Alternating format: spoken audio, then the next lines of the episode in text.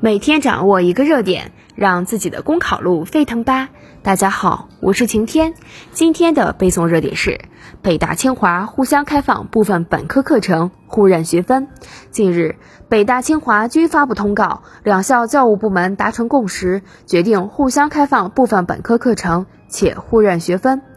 北大清华互相开放优质课程，可谓是强强联合。清华的理工科优势突出，而北大文科具有传统优势，互相开放课程实现了优势互补，给予了两校学生更多课程选择的空间，既有利于完善知识体系、开阔视野，也有助于促进学生之间的交流。另外，虽然在线教育发展迅速，慕课等在线课程的出现。打破了优质课程资源的时空限制，通过网络也可以学习很多优质课程。但是线上线下的学习体验仍有很大的差距，线下学习仍然具有难以替代的作用和优势。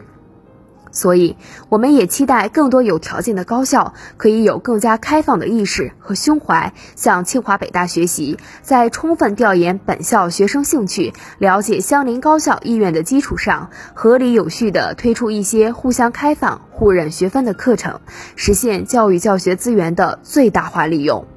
当然，高校开放课程只是第一步，接下来还要从提高学生学习意愿、提高课程质量、完善考核机制方面下功夫，